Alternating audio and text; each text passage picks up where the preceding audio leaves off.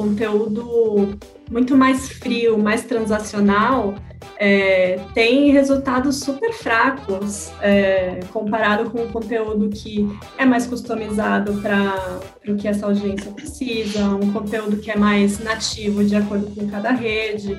Então, acho que a, a evolução da comunicação passa por isso, né? Como que você sai um pouco da comunicação fria, transacional, comercial, é, e vai para algo que desperta a atenção do, do seu consumidor. Este é o programa Mid Marketing do UOL. Toda semana, uma nova entrevista sobre comunicação, propaganda, carreira e negócios. O futuro vai ser dos micro-influenciadores? E como é cuidar da comunicação que não vem de um produto específico, mas que precisa ter uma marca forte para que ela seja lembrada o tempo todo? Eu sou Renato Pesotti e nessa semana a gente recebe a Thaís Souza Nicolau, que é diretora de branding do Mercado Livre para toda a América Latina. Tudo bem, Thaís? Muito obrigado pela presença e é um super prazer falar contigo. Prazer é meu, fico super feliz com o convite. Legal, obrigado. Vamos situar um pouco, né, quem está acompanhando a gente. O Mercado Livre nasceu na Argentina, né, em 99, e hoje é a maior empresa de tecnologia da América Latina. Quantos clientes vocês têm hoje na região e quantos clientes vocês têm hoje no Brasil? Bom, a gente é uma das principais marcas e empresas é, da América Latina, uma empresa que é, tem pela, na sua essência transformar tanto o, os meios de pagamento quanto os serviços né, de, de comércio eletrônico.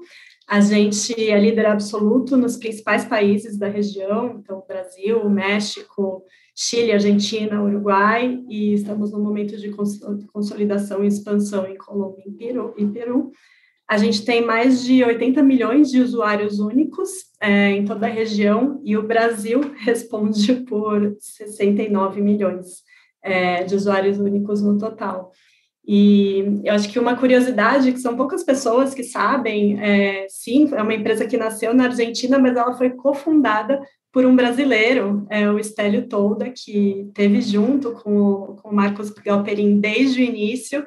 Recentemente, ele, ele saiu da operação mais direta, né? agora ele faz parte do nosso conselho, mas ele sempre atuou bastante, e o Brasil hoje representa mais de 50% das vendas. Então, é, tem, tem um... O Brasil é muito importante, né? e, e a empresa pensa muito no país quando quando está arquitetando seus planos de produto, de marketing, de comunicação e tudo mais. A gente brinca que não tem quem mexa em e-commerce, quem compre coisas pela internet, que não tenha nem se deparado com um anúncio do Mercado Livre ou que não tenha comprado alguma coisa do Mercado Livre. Né? Isso acaba sendo realidade. Vocês alcançam quase todos os, os usuários de internet no Brasil hoje, né? Sim, ainda existe uma, uma oportunidade né, de, de crescimento, de penetração, se a gente olha a população com acesso à internet, mas sim, a nossa, nossa amplitude é muito, muito grande. E eu falo por mim, assim, eu morei por um tempo nos Estados Unidos, né, eu, óbvio, era consumidora da, da Amazon, a Amazon resolvia a minha vida, e quando eu voltei a morar no Brasil, eu falei, gente, preciso encontrar o equivalente ao que eu tinha nos Estados Unidos, e eu, eu encontrei isso no Mercado Livre, isso desde 2017, né, quando eu voltei a morar aqui, mas acho que o serviço ainda cresceu muito. É, a gente conseguiu trazer diversas melhorias do ponto de vista de entrega rápida, é uma entrega mais rápida do país, o sortimento. Então, acho isso muito bacana, né? A empresa que é referência, pelo menos para mim e para a maioria dos consumidores é, da região, é, é o Mercado Livre, né? sem dúvida nenhuma. Legal, você falou que está na empresa, é, voltou para o Brasil há pouco tempo, né? Você está na empresa há pouco mais de um ano, né? Como que foi esse tempo para conhecer o tamanho da, da companhia todo na América Latina e conhecer um pouco também dos mercados regionais, né? Porque a gente tem um Brasil que é imenso, tem muitas peculiaridades, mas também tem outros países que são relevantes para a marca, né? Acho que eu precisei de um período de imersão, né? Até porque foi a primeira vez que eu tive é, responsabilidades de América Latina. Né? Nos Estados Unidos, eu, eu trabalhava com portfólios globais, mas era um foco muito grande em Estados Unidos, por exemplo, né? É, então, é a primeira vez que eu tenho uma responsabilidade mais latam. É, claro que é muito mais fácil entender as peculiaridades do Brasil, porque eu sou daqui, né? Eu nasci aqui, é, mas eu me apoiei muito no, nas equipes locais de marketing, na, nas minhas equipes que também estão fora no Brasil, né? Metade da minha equipe fica entre Buenos Aires e, e México. Eu contratei pessoas no México, que hoje é o nosso segundo principal país em vendas, para ter certeza que as campanhas que a gente estava colocando na rua também tinham os signos culturais do mexicano, que conversavam na, tinham a linguagem que eles precisavam. É, mas eu acho que é um processo também contínuo, né? Porque o mercado muda muito, muda muito rápido, às vezes um contexto competitivo, uma mudança econômica. Então você tem que estar o tempo inteiro, né, buscando informação para atualizar os planos. Acho que hoje não existe mais um plano de um ano, de 12 meses que você não altere. Né? Então, existe uma base estratégica mas a gente vai fazendo ajustes quase que todo mês. É legal você falar sobre isso, porque a maioria das pessoas que são entrevistadas aqui no programa lembram que com a pandemia a gente avançou cinco anos em um no digital, né? A gente está indo para o uhum. terceiro ano desse mundo pandêmico, então a gente cresceu mais do que 10 anos no mundo digital, né? E o conceito de marketplace avançou muito na pandemia também, né? Os varejistas agora eles vendem produtos de vários fornecedores, não apenas os próprios. Até é interessante quando a gente, acha que entra num site de um, de um varejista específico e aí descobre que, na verdade, aquele produto está sendo vendido por uma outra loja, não é aqua, aquela loja que está vendendo aquele produto, aquele produto não pertence àquela loja. Né? Como que, que o entendimento das pessoas em relação a isso também alavancou o trabalho de vocês nesse, nesse momento de as pessoas aceitarem melhor que você vende produtos de outras, de outras lojas, outros proprietários? No nosso caso, ser um marketplace sempre foi parte da nossa essência. Né? A gente nasceu como uma empresa que conecta é, pessoas. No começo eram consumidores que queriam vender seus produtos usados, isso já mudou 100% nos últimos 10 anos, né? E hoje a gente é um marketplace que conecta é, empreendedores com consumidores e grandes marcas com consumidores. Então, eu acho que pelo fato disso ser a nossa essência, a gente é o, o marketplace com o maior sortimento de produtos do país, é, isso também se aplica para os outros países onde a gente atua. São mais de 22 milhões de produtos disponíveis é, no Mercado Livre e 11 milhões de empreendedores na plataforma. Tanto que a gente brinca se alguma coisa que você buscou não está à venda no Mercado Livre, provavelmente é um produto que não existe, porque dificilmente a gente não vai ter essa oferta. Mas acho que no nosso caso, a gente fez um, um processo oposto. Né? Então, a gente nasceu como marketplace e nos últimos dois, três anos, a gente passou por um, um momento de trazer grandes marcas para dentro, né? de oferecer as mesmas marcas que você encontraria num shopping, hoje você encontra isso no Mercado Livre. Então, a gente tem grandes marcas como Nike, Ering, Kamikado, é, Decathlon, de todas as principais categorias, a gente conseguiu trazer essas marcas porque é, como ecossistema, né, a nossa malha logística é infinitamente melhor do que se essa loja fosse fazer, é, fosse operar sozinha no seu e-commerce, então acaba complementando bastante o, o faturamento dessas marcas e também porque a gente consegue, eh, acho que hoje o Mercado Livre é um dos aplicativos mais utilizados no país, então já é algo muito nativo, né, que a pessoa entra no Mercado Livre quando ela precisa de alguma coisa. Então é muito mais fácil essa jornada para as grandes marcas estando dentro é, da nossa plataforma também.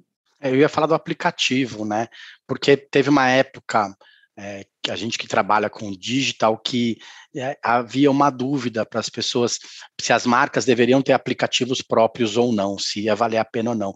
E aí, com a pandemia, teve uma aceleração digital muito grande, e de repente agora todo mundo tem seus aplicativos, todo mundo disputa esse espaço, que é super importante, na mão do consumidor, né? Porque a gente tem mais gente com o celular é, smartphone na mão do que com um computador. Então as pessoas vão lá e é um momento de compra mais impulsivo, né? Você vai lá, compra e resolve, né? Você em, em três minutos você consegue fazer uma compra importante que às vezes você está enrolando para fazer no computador, etc. e tal. Como que vocês pretendem manter esse viés de alta de, de vendas nesses últimos anos, se a gente pode é, dizer assim, quando as pessoas voltarem mesmo a realizar suas compras na, na, nas ruas, a pesquisar um pouco mais na internet também. Como que vocês pretendem fazer com que as pessoas continuem, preferindo pelo Mercado Livre? Bom, acho que é o que você falou, né? É sempre uma disputa pelo espaço no celular e pelo serviço que, que as marcas oferecem. No nosso caso, existem algumas frentes, né? Então, a primeira é como que a gente traz categorias que talvez antes não estivessem é, dentro do nosso sortimento e hoje a gente já oferece, né? Então, por exemplo, produtos de, de bens de consumo foi uma categoria que a gente acelerou muito. É, hoje a gente tem uma participação super significativa nas vendas do pão de açúcar. É, por exemplo, a gente acho que o ano passado a gente foi a, o e-commerce que mais vendeu, ou, dentro do nosso e-commerce a gente mais vendeu do, é, leite condensado.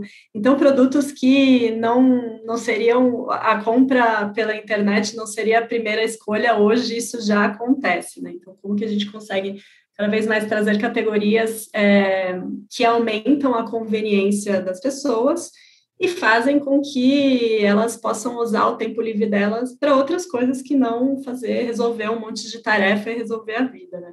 Acho que a redução dos tempos de entrega também é um outro ponto, né? Porque a vantagem de você ir numa loja que você recebia o produto na hora, você comprava e recebia o produto na hora, hoje a gente cada vez mais está é, reduzindo esse tempo de entrega é, na grande maioria das cidades do país hoje, a gente já entrega em até 48 horas. É, em mais de 100 cidades, se eu não me engano, a gente já entrega em até 24 horas. A gente, há alguns meses, anunciou junto com a, a Gol Linhas Aéreas né, um acordo de longo prazo que, que vai reduzir ainda mais o, o tempo de entrega nas regiões mais distantes do país. Então, acho que em alguns meses ou anos, a gente vai ter, vai receber o produto em questão de horas, né? A gente já fala de horas, hoje é 24 horas, é um, um dia de, de, intervalo, mas a tendência é cada vez mais isso reduzir é, no país inteiro, porque hoje a gente tem a maior capilaridade. Então, acho que esse é um segundo grande ponto. E, e o terceiro ponto é como que você mantém um aplicativo interessante, né? Então, no meio do ano passado, a gente é, trouxe toda o, o feature, a característica de live streaming. Então, hoje você consegue, numa aba do nosso aplicativo, acompanhar lives com influenciadores e com vendedores mostrando produtos, então tem toda uma parte né, de, de experimentação, de mostrar característica, tem um descontinho para quem participa da live, a gente está evoluindo é, essa característica dentro do aplicativo e outras coisas que, que adicionam valor a essa experiência vão vir é, mais para frente. Então, acho que é sempre. A gente brinca que um, do, um dos grandes pontos do Mercado Livre, para você trabalhar no Mercado Livre, você tem que estar em beta contínuo, né? Então, essa questão da evolução é, contínua, de buscar é, novas formas de interação, de pensar o que, que o usuário quer é, o tempo inteiro e como essa experiência evolui. Então, acho que esse é o caso da nossa oferta, da nossa proposta de valor como um todo. É, é legal você citar da, do, dos produtos que vocês vendem. O Léo Rocha, que era diretor de marketing de Americanas, né, ano passado ele teve no programa, e aí ele contou também que é por, por, mais incrível que pareça, os produtos que mais vendem na Americanas é banana e tomate, né? A gente nunca pensaria que os produtos que mais fossem vendidos numa loja como Americanas, que não tem isso, né? A venda no dia a dia é banana tomate. Isso mostra que as pessoas elas não querem mais ser interrompidas pela publicidade, né? Elas querem que, na verdade, as empresas, que as marcas resolvam os seus problemas do dia a dia. Você tem um problema, uma marca vem e resolve a sua necessidade para isso que as empresas existem hoje e a pandemia mostrou isso ainda mais. Como que é participar da criação desse novo modelo de negócios em que você precisa resolver o problema da pessoa? Né? Ela, e, e ainda assim, como você disse, É, antes era em questão de dias, agora em 24 horas e talvez daqui a pouco em, em horas, né? Você tem que resolver um problema em minutos, talvez. Como que é participar dessa criação desse novo modelo?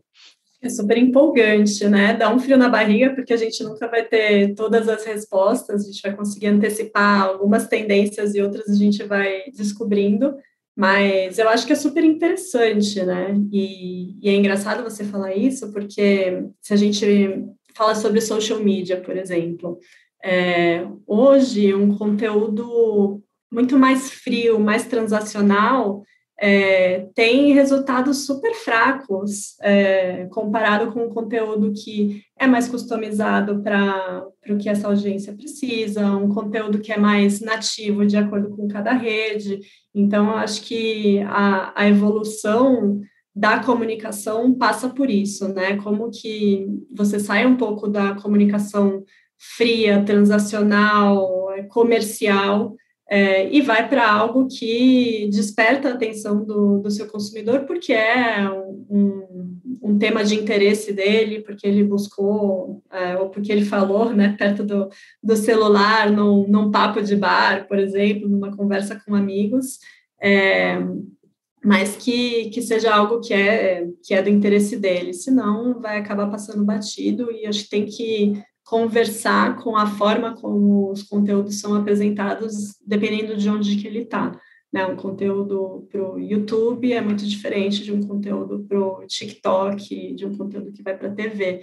Então, acaba sendo muito mais trabalhoso, né? Acho que antes lá, se a gente for olhar, há 10 anos atrás, a gente tinha, numa campanha, você tinha que gerar, não sei, cinco é, elementos cinco assets criativos de uma campanha, hoje a gente lida com mais de 100 assets né, por, por, por campanha. Então, ficou muito mais difícil é, conquistar a atenção das pessoas, é muito mais segmentado, né, muito mais fragmentado, mas acho que é igualmente até mais interessante.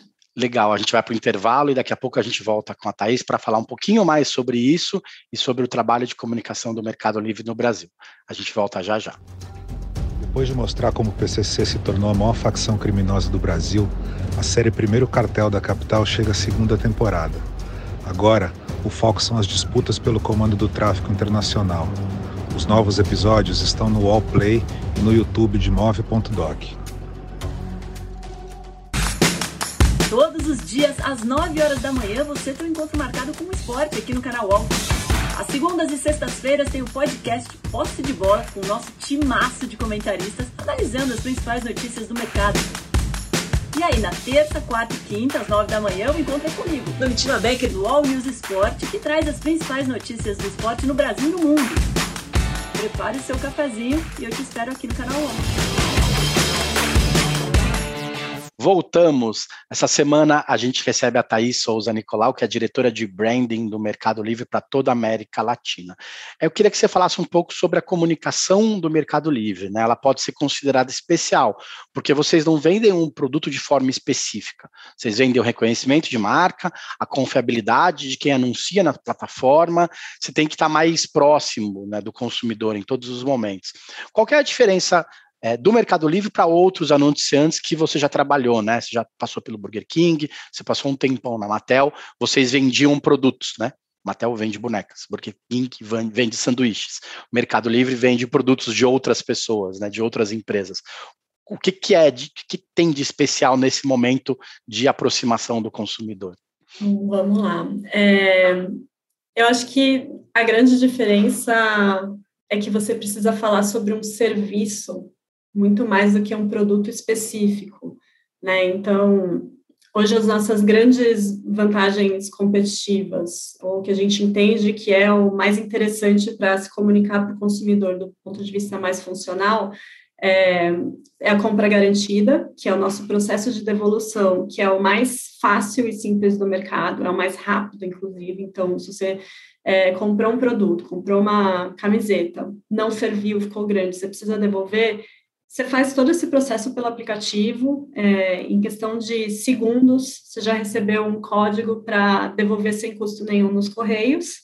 É, vai nos Correios, a partir do momento que o, o sistema reconheceu que foi que já está nos correios, é, o dinheiro já é seu, já está de volta disponível no seu saldo é, dentro do, do Mercado Livre. Então, acho que esse é um ponto que também é uma, é uma fricção do e-commerce, né? E que algumas pessoas tinham a preocupação de, se eu vou comprar alguma coisa que eu não sei se vai ser do meu tamanho, é, então é algo que a gente tenta eliminar é, com a compra garantida. O outro ponto é o envio rápido, né? A gente está aqui em São Paulo, São Paulo, Rio de Janeiro, a gente está para a gente receber um produto em um dia é o normal. Quando a gente vai para cidades mais distantes, às vezes leva semanas para um produto chegar, e com a nossa capilaridade a gente consegue fazer com que esse envio, na maioria das vezes, é, chegue em até dois dias. Então, é um acesso muito grande né, para toda a população. Então, esses dois pontos acabam sendo é, atributos que a gente comunica bastante, fora toda a parte, a gente não pode esquecer que além de um marketplace, a gente é um, vare, um varejista, né, um player do, do varejo, então a gente tem toda uma comunicação de datas mais sazonais, sejam de datas presenteáveis, né, como Dia das Mães, Dia dos Pais, Natal, é, como momentos de promoção, então Dia do Consumidor, a gente tem a nossa nossa própria promoção, que é o Descontaço, que inclusive semana passada estava no ar, é, e Black Friday, que é o momento mais importante do varejo, né? Então, essa, esse mix entre atributos que são, que são melhores do que o que a concorrência oferece, com preços bastante competitivos, é quase algo que tem que estar tá perene no ar. É, para a gente ser lembrado, para lembrar que é uma, uma boa opção. Além disso, é, a gente tem evoluído nos últimos três anos, é como que a gente reforça cada vez mais é, a conexão emocional que a gente tem com o consumidor. Então, eu não quero que as pessoas pensem em Mercado Livre só porque a gente resolve o dia a dia delas, mas que elas entendem que, como marca, é uma marca que tem uma participação importante no dia delas, que aborda temas que são importantes. Então, é, a gente trabalha bastante temas de diversidade, temas de sustentabilidade, é, uma conexão mais próxima de assuntos que estão tão no mapa é, do ponto de vista de redes sociais. Então, acho que com isso, isso sim a gente vem evoluindo bastante, né? Eu diria que a gente foi de uma comunicação que era 100% transacional nos últimos pré-pandemia, basicamente, é, e hoje a gente tem um equilíbrio entre transação, entre promoção é, e campanhas que, que buscam essa conexão emocional com as pessoas. Legal. Você, você, também falou que morou fora do Brasil, né? Você passou cinco anos em Los Angeles, é, um pouco antes da pandemia, você voltou para o Brasil, né? Queria que você destacasse um, um, aspecto de comunicação que você teve que, de repente, se adaptar por aqui em relação ao mercado norte-americano. A gente sabe que são países continentais, em alguns pontos eles são parecidos, mas em, outro, eles são, em outros eles são bem diferentes, né? É, às vezes a gente pode até ousar um pouco em alguma comunicação aqui, coisa que não acontece lá, né? O que, que, que você chegou aqui no país e falou assim, isso eu vou precisar me adaptar agora rapidamente? Acho que existem algumas vantagens e, desvantagens né, entre, entre os dois países ou entre as duas regiões. Os Estados Unidos, eles têm uma flexibilidade é, muito grande quando você trabalha concorrência. Então, e acho que aqui no Brasil isso é muito mais regulamentado, em outros países da região também. Né? Então, lá você pode mencionar a concorrência, mencionar o nome da concorrência num, numa campanha sua. Se você é, tiver atributos melhores, você pode falar, eu sou melhor que X. É, aqui no Brasil, não, né?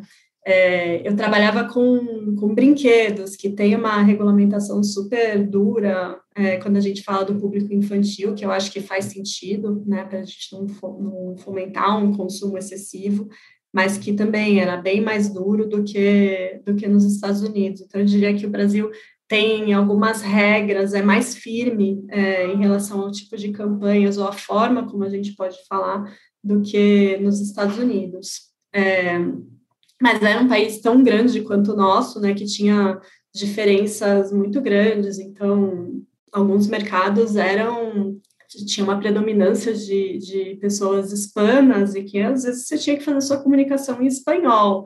É, aqui a gente não chega nesse nível, mas sim, tem diferenças de sotaque, diferenças de, de gírias, né? A forma como a gente é, coloca a comunicação.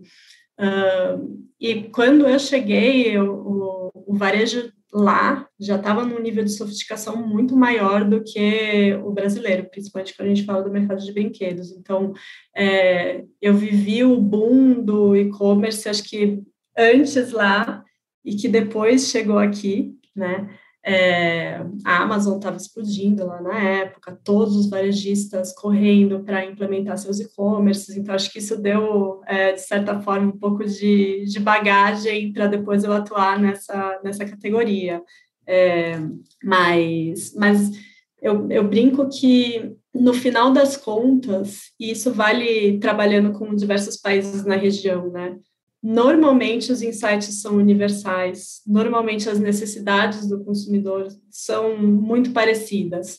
Às vezes um país está mais avançado em algum ponto, algum outro país é mais tradicional do ponto de vista de cultura, mas dificilmente você pega é, diferenças muito gritantes, por exemplo, onde compra garantida não é importante para um consumidor, onde a entrega em algumas horas não é importante, ou o fato da marca é, defender algum aspecto sobre diversidade não é, não é importante. Acho que existem diferenças de consumo e a forma como a gente retrata elas. Né? No final, os consumidores são muito parecidos, né? Mesmo sendo a gente, de repente, o consumidor de Porto Rico é, são coisas diferentes, mas a gente quer as mesmas coisas, né? Você citou um ponto dos aplicativos que são as live commerce, né? A relevância dos influenciadores, dos criadores de, conteúdo, de conteúdo cresceu muito para todo mundo, né? E principalmente para as marcas, né? Hoje, né, com a polarização política, com as pessoas um pouco mais tensas em relação a posicionamentos políticos, eh, você acha que é perigoso atrelar o nome da marca a uma pessoa que está ali no dia a dia, que é suscetível a erros, que pode acabar é, falhando em algum ponto e depois falar assim, nossa, esse cara é, ele participou da live commerce do Mercado Livre, olha quem o Mercado Livre está apoiando. Né? A gente tem visto algumas discussões recentes de até empresas que não têm escolhido influenciadores porque esses influenciadores tomam posições políticas. Né? Que que vocês têm, como vocês têm trabalhado isso nos últimos meses, principalmente? Bom, a gente trabalha com acho todos os níveis de, de influenciadores, né? Desde os micro até os macros. É, a gente busca fazer a nossa lição de casa, né? É, se associar com uma pessoa, independente do tamanho e do alcance dela, é, que compartilhe os valores da marca, é, que tenha respeito em relação às pessoas, né? Então, acho que isso acima de qualquer coisa. E, claro, entendeu sobre o que, que essa pessoa está falando, né? É, eu não vendo política, então eu preciso me associar a pessoas que, que estejam dispostas a falar sobre o que a gente pode oferecer juntos, né? É, a gente é totalmente agnóstico em relação à política e acho que isso vai, vai continuar. Então, é, se é algo que, se o assunto é algo que faz parte da agenda de um influenciador, talvez não faça sentido para a marca se associar, porque aí é quando não, não existe um match, né? São interesses diferentes, porque para a gente o mais importante é falar sobre, sobre a marca, falar sobre os nossos benefícios, sobre as nossas características. É, mas acho que antes de tudo é fazer a lição de casa, entender se os valores é, são compartilhados, se se a forma como a pessoa trabalha é uma forma profissional. Acho que os, os influenciadores cresceram muito durante a pandemia, porque foi uma forma das marcas se conectarem aos consumidores com uma produção de conteúdo que era possível, né? Porque de uma hora para outra, todas as campanhas foram. Né? Você não podia gravar em nenhum local. Né? A gente retomou é, todo essa, esse processo de, de gravação, de produção de filmes faz pouco tempo. Então, acho que isso gerou um crescimento muito grande, uma relevância muito importante né, dos influenciadores. Acho que as próprias celebridades passaram por isso, né? É, não podendo fazer novela, não podendo fazer filme, teatro, elas começaram a se conectar diretamente com, com o seu público.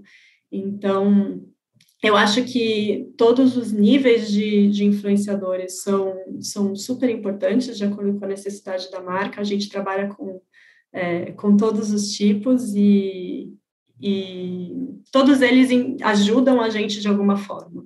Né? Se eu trabalho com um influenciador muito grande, eu vou ganhar em alcance, eu vou ganhar, vou dar uma relevância para a marca que é muito diferente do que se eu só trabalhar com microinfluenciadores.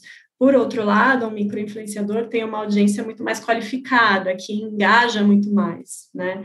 Então, acho que é quase um, um topo e, e, fim do funil, né? Vamos ter um funil de marca. Então, acho que um, um microinfluenciador tem uma capacidade maior de conversão, de engajamento, e um influenciador mais macro trabalha no awareness, na consideração da marca, né? Mas acho que todos os níveis são importantes. Legal. Das campanhas que você conhecia antes de entrar no Mercado Livre, qual que você acha mais legal que você podia destacar para a gente? Antes de eu entrar, é, eu, a, toda mudança, acho que a, a, a, forma como o Mercado Livre se adaptou e entendeu o momento de pandemia é, e mudou seu logo em questão de dias foi assim incrível, né? Foi a primeira marca a fazer esse ajuste e que a gente fala, a gente é uma empresa do tamanho do Mercado Livre, que o logo é um aperto de mão, que as pessoas não estavam apertando a mão, mudar para o toque de cotovelos, acho que isso foi sensacional. E, e, todo. Isso foi em semanas, né? Foi, foi muito, foi de fato assim. Acho que foi a primeira marca a fazer esse ajuste. É, foi muito rápido.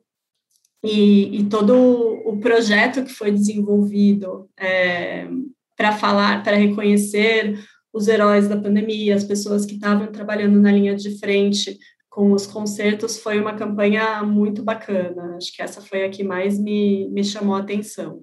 Legal, Thaís. Obrigado pelo tempo, foi ótimo. Boa sorte nesse desafio dessa nova era digital, né? Desse novo normal que a gente está vivendo e que vocês continuem trazendo bons momentos para a gente também. Legal, obrigada pelo convite, Pesote. Sempre bacana conversar, trocar acho que eu ganho muito com isso, espero que, que você também e todo mundo que está escutando a gente. Tá bom, Thaís, valeu, super obrigado. Para quem está chegando agora, é sempre bom lembrar que lá no YouTube você pode assistir a íntegra dessa entrevista com a Thaís. É só digitar Media Marketing Podcasts UOL no Google. A gente tem mais de 140 episódios por lá. Muito conteúdo bacana para quem quer saber mais sobre propaganda, sobre marketing, sobre boas histórias e sobre comunicação. Valeu, gente. Obrigado. Até o próximo episódio. Os podcasts do UOL estão disponíveis em todas as plataformas. Você pode ver uma lista com estes programas em wall.com.br/podcasts. Mid Marketing tem apresentação e reportagem de Renato Pesotti, captação de áudio de João Pedro Pinheiro, design de Débora Faleiros, direção de arte de Gisele Pungan e René Cardillo, coordenação de Armando Pereira e Juliana Carpanese. Os gerentes de conteúdo são Alexandre Jimenez e Antônio Morel, e a direção de conteúdo é de Murilo Garavella.